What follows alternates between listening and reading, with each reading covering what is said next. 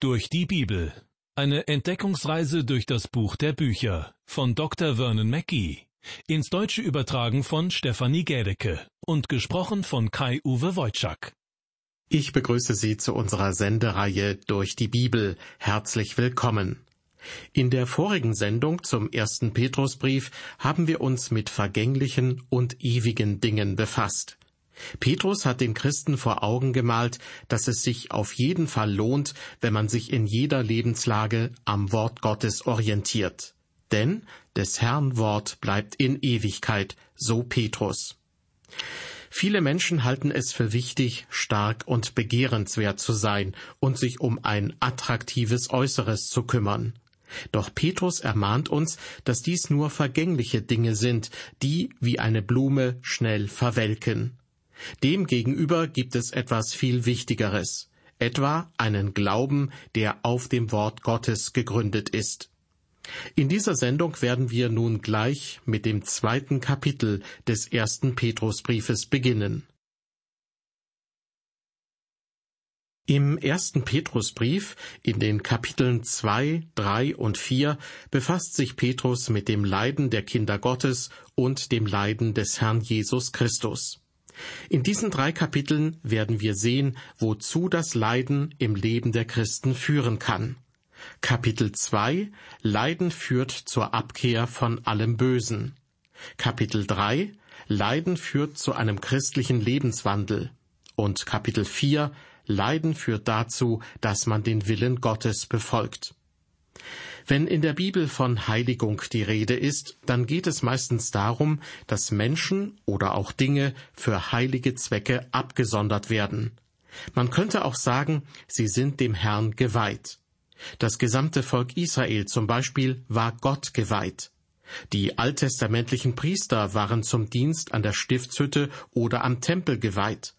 Und bestimmte Gefäße und Gerätschaften durften ausschließlich dort verwendet werden. Im Neuen Testament finden wir ebenfalls den Gedanken, dass sich Menschen von der Welt absondern, um sich ganz ihrem Gott zur Verfügung zu stellen. Absondern bedeutet nicht, dass sie sich sonderbar benehmen oder Sonderlinge sind, sondern sie halten sich bewusst fern von der Sünde und halten sich zu Gott. Leider gibt es in dieser Hinsicht zwei extreme Standpunkte, die meines Erachtens beide nicht wirklich mit der Heiligen Schrift vereinbar sind. Manche Christen meinen, es sei ausreichend, dass die menschliche Natur einfach bloß in eine neue Richtung gelenkt wird. Von Erneuerung ist die Rede und davon, dass jeder einen Sinn im Leben braucht. Doch wer so argumentiert, der glaubt daran, dass es im Prinzip kein Problem gibt mit der menschlichen Natur, sondern dass man dem Menschen nur die eigene Energie, den eigenen Verstand und die eigene Moral zugänglich machen muss, so dass er dann für den Herrn leben kann. Der zweite extreme Standpunkt besagt, dass ein Mensch bei seiner geistlichen Wiedergeburt zu einem Wesen wird, das sich im Grunde um nichts mehr kümmern muss. Alles Notwendige wird Gott schon regeln. Diejenigen, die diese Meinung vertreten, wirken auf mich immer ausgesprochen fromm. Doch wenn man genau hinsieht, dann entdeckt man, dass sie die Hände in den Schoß legen, weil sie keine Notwendigkeit mehr sehen, geistlich zu wachsen. Sie entwickeln sich nie wirklich zu liebevollen und reifen Christen. In diesem zweiten Kapitel des ersten Petrusbriefes wird uns deutlich gemacht, dass wir ein neues Wesen, eine neue Natur geschenkt bekommen durch die Wiedergeburt, und zwar aus einem unvergänglichen Samen, dem Wort Gottes. Wir sollen in diesem neuen Wesen durch die Kraft des Heiligen Geistes leben. Wir sind eine Liebesbeziehung mit dem einen eingegangen, den wir lieben, obwohl wir ihn noch nie gesehen haben. Simon Petrus jedoch sah ihn und liebte ihn.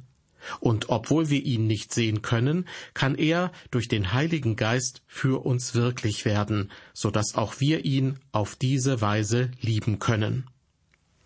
Sofern Sie, liebe Hörer, eine geistliche Wiedergeburt erlebt haben, können Sie sich daran erinnern, wie wunderbar diese Erfahrung war? Paulus schrieb den Christen in Korinth, denn ich eifere um euch mit göttlichem Eifer, denn ich habe euch verlobt mit einem einzigen Mann, damit ich Christus eine reine Jungfrau zuführte. Die Christen in Korinth waren sehr fleischlich geworden. Ihre erste Liebe, sozusagen die Flitterwochen mit Christus, waren vorbei. Gott sprach zu seinem Volk Israel über das gleiche Thema, bevor es in die babylonische Gefangenschaft geriet. Hier ein Zitat aus dem Buch Jeremia. So spricht der Herr, ich gedenke der Treue deiner Jugend und der Liebe deiner Brautzeit, wie du mir folgtest in der Wüste, im Lande, da man nicht sät. Die Israeliten zeigten diese Liebe, als sie einst aus Ägypten kamen und das Rote Meer überquerten. Sie sangen Gott ein Loblied. Ich will dem Herrn singen, denn er hat eine herrliche Tat getan. Ross und Mann hat er ins Meer gestürzt. Es dauerte jedoch nicht allzu lange, bis sie sich bei Gott beschwerten. Wahre Heiligung, das wahre Abgesondertsein für Gott, beruht heutzutage auf der Tatsache, dass wir wiedergeboren wurden. Das heißt, wir haben jetzt ein neues Wesen und lieben Christus. Die Liebe zu ihm führt dazu, dass wir ihm dienen und ihm gefallen wollen.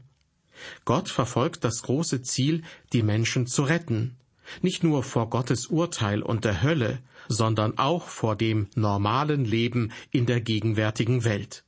Er will sie retten, nicht nur für den Himmel im Allgemeinen, sondern auch für das Herz Christi jetzt und hier. Das Werk Christi am Kreuz beantwortet jede Frage, zu der die Sünde zwischen Gott und uns geführt hat.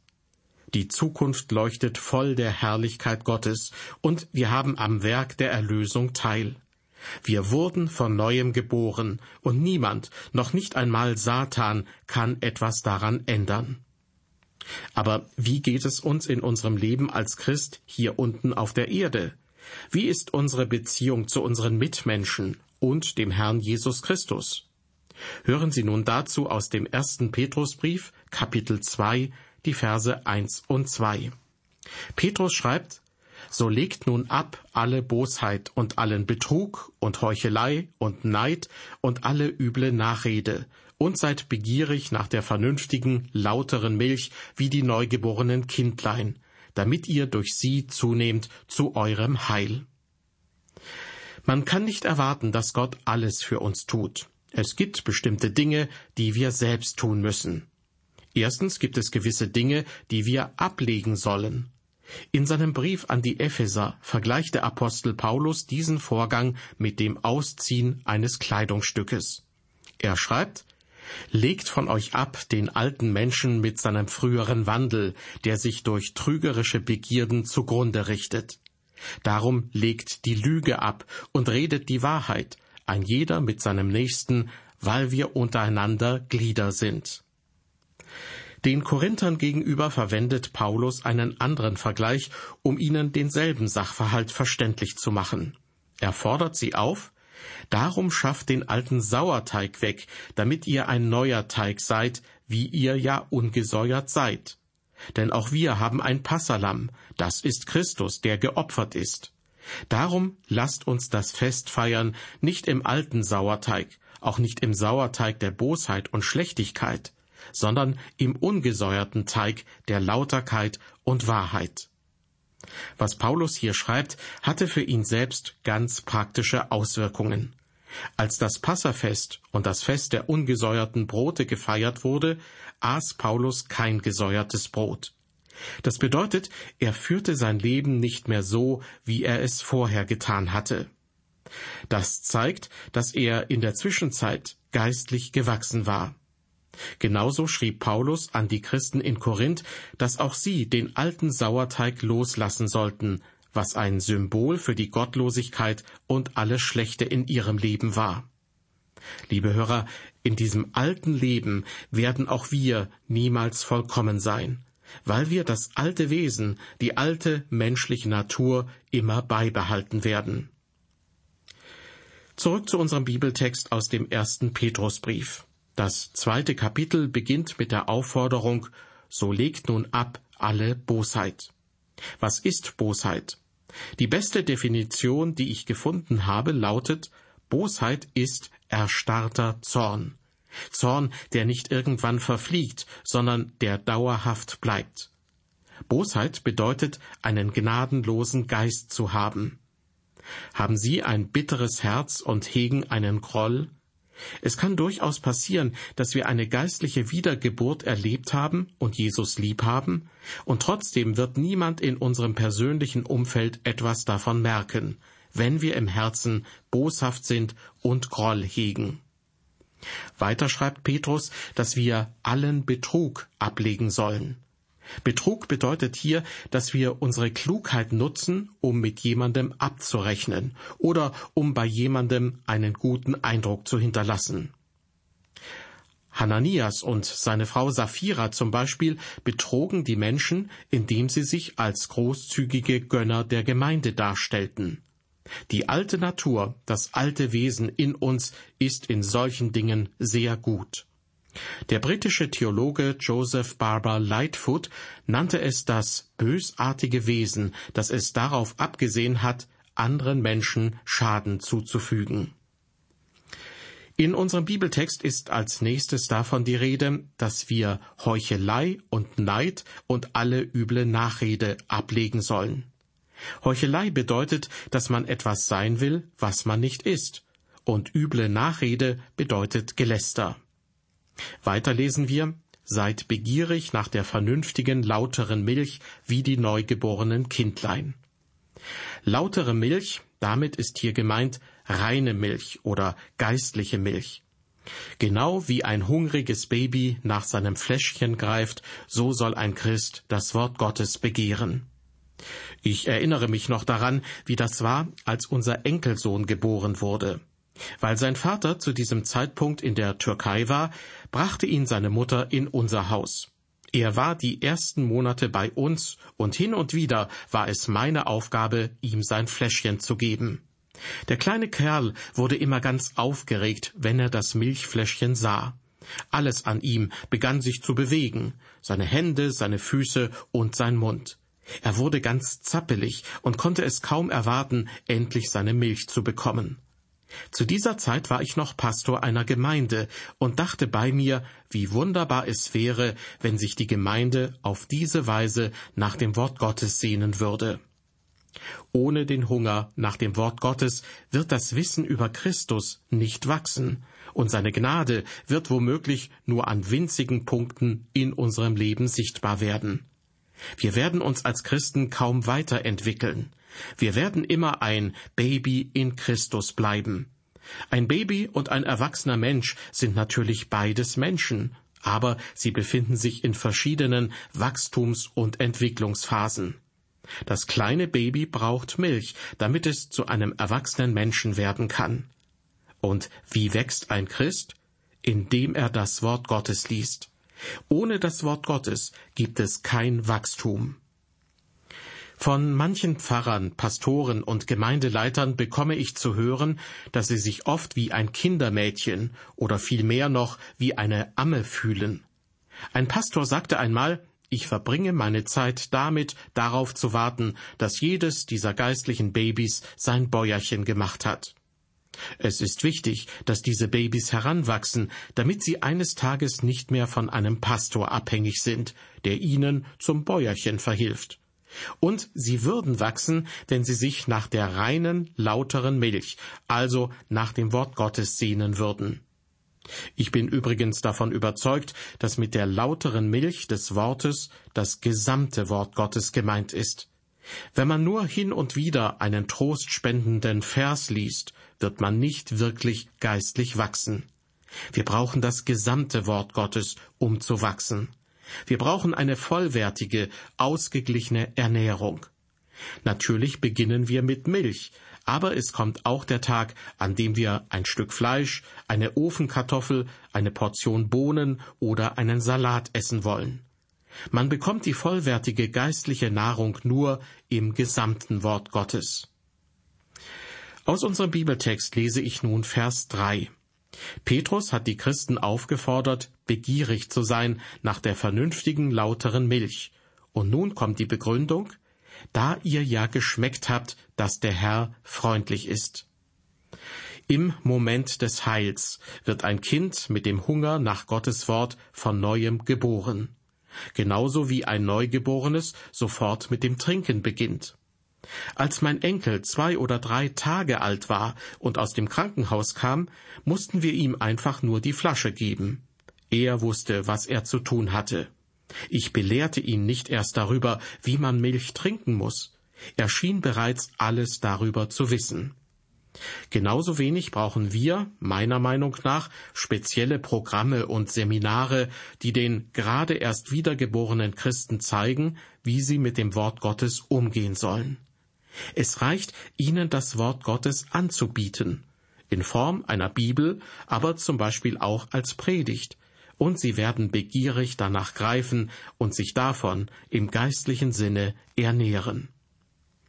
Worin besteht also das wahre Abgesondertsein für Gott? Es besteht darin, dass man sich von den Werken des Fleisches fernhält. Zu viele Christen haben das Gefühl, dass sie sich von der Welt trennen müssten. Das halte ich für falsch, denn wir sind in der Welt und müssen darin leben, obwohl wir nicht von der Welt sind. Ich möchte Ihnen gern veranschaulichen, wie eine falsche Vorstellung über das Abgesondertsein für Gott aussieht. Einmal bin ich eine halbe Nacht lang mit einem Evangelisten durch eine Großstadt gefahren, um ein Restaurant zu finden, in dem kein Alkohol ausgeschenkt wurde.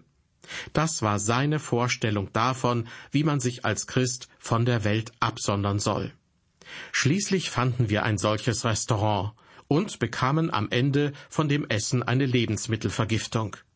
Ich persönlich hätte dort nicht gegessen, deshalb sagte ich zu ihm, wenn ich Sie wäre, würde ich von jetzt an in Restaurants mit gutem Essen gehen und einfach kein Bier und keinen Wein bestellen. Man muss ja nichts Alkoholisches trinken, nur weil man dort ist. Abgesehen davon bedeutet Absonderung oder Trennung von der Welt nicht grundsätzlich, dass man auf Alkohol vollkommen verzichten muss. Aber, so schreibt es Petrus am Anfang von Kapitel 2, Bosheit, Heuchelei, Neid und üble Nachrede, von diesen Dingen sollten wir uns trennen. Nur wenn der Geist Gottes in uns wirkt, kommt es zu dieser Art von Trennung. Erst wenn wir bereit sind, Bosheit, Heuchelei, Neid und üble Nachrede aufzugeben, werden wir als Christen heranreifen.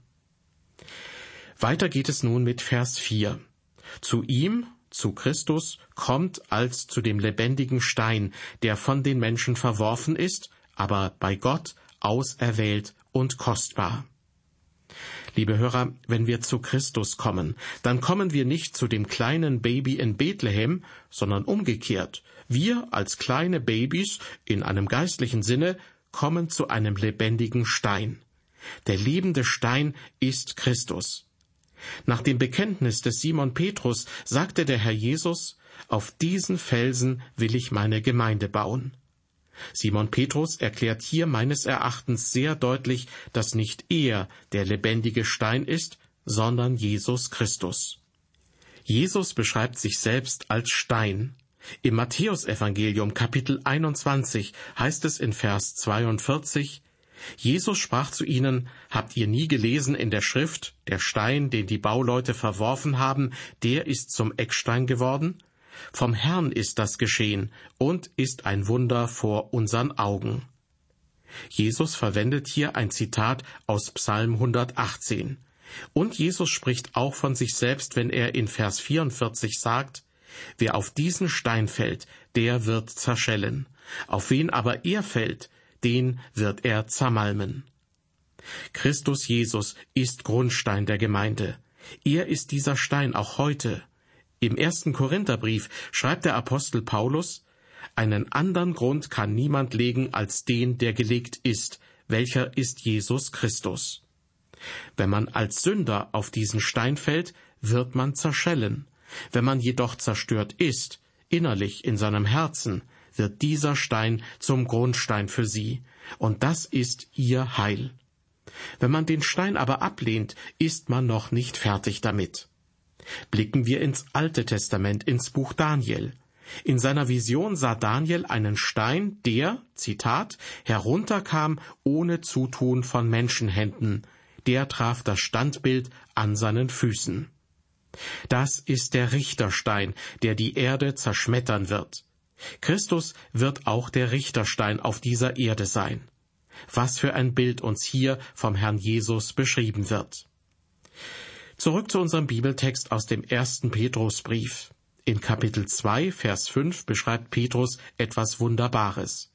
Und auch ihr als lebendige Steine erbaut euch zum geistlichen Hause und zur heiligen Priesterschaft, zu Opfern geistliche Opfer, die Gott wohlgefällig sind, durch Jesus Christus. Liebe Hörer, wie können wir lebendige Steine sein? Nun, in Kapitel 1 haben wir in Vers 23 gelesen, Ihr seid wiedergeboren nicht aus vergänglichem, sondern aus unvergänglichem Samen, nämlich aus dem lebendigen Wort Gottes, das da bleibt. Und nun heißt es ganz folgerichtig in Kapitel 2, Vers 5, auch ihr als lebendige Steine erbaut euch zum geistlichen Hause. Ich möchte Sie an eine Begebenheit erinnern, über die im Matthäusevangelium Kapitel 16 berichtet wird. Nachdem Petrus bekannt hatte, dass Christus des lebendigen Gottes Sohn ist, sagte der Herr Jesus zu ihm, Du bist Petrus, und auf diesen Felsen will ich meine Gemeinde bauen. Der Name Petrus bedeutet Fels, Felsen oder Stein. Und Jesus wollte ihm nach meiner Überzeugung sagen, Du wirst ein kleiner Stein sein, ein Steinchen, aber auf diesen Grundstein Christus will ich meine Gemeinde bauen. Der Herr Jesus ist der Grundstein, und Petrus verstand es auch so, denn er sagt im ersten Petrusbrief, und auch ihr als lebendige Steine erbaut euch zum geistlichen Hause.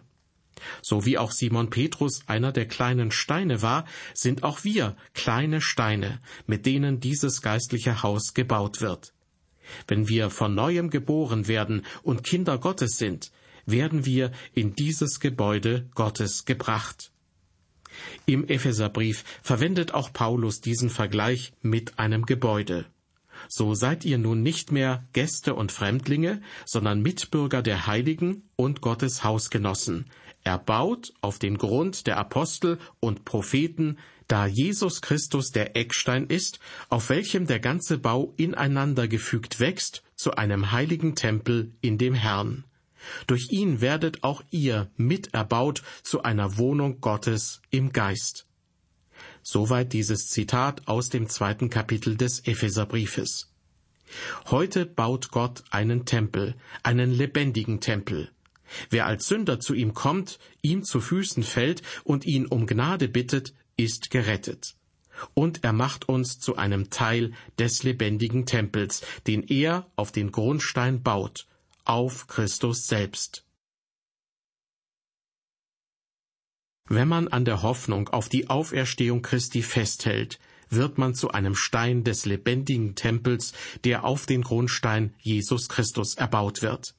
Jeder Christ trägt zur Stabilität des Tempels bei, und dies ist nur durch ein Leben als herangereifter Christ möglich. Liebe Hörer, haben Sie in Ihrem Leben das Gefühl, dass Sie Teil von Gottes Tempel sind und ihn durch Ihren Glauben stützen? Die Eigenschaften eines Felsens oder Steines sollten sich auf unseren Glauben übertragen. Unser Glaube soll stark, unvergänglich und widerstandsfähig sein. Und wie soll das geschehen? Durch die Hoffnung auf die Auferstehung. Das ist die immer wiederkehrende Botschaft von Petrus. Ich möchte mich nun von Ihnen verabschieden. Auf Wiederhören bis zur nächsten Ausgabe unserer Sendereihe durch die Bibel. Und Gottes Segen mit Ihnen.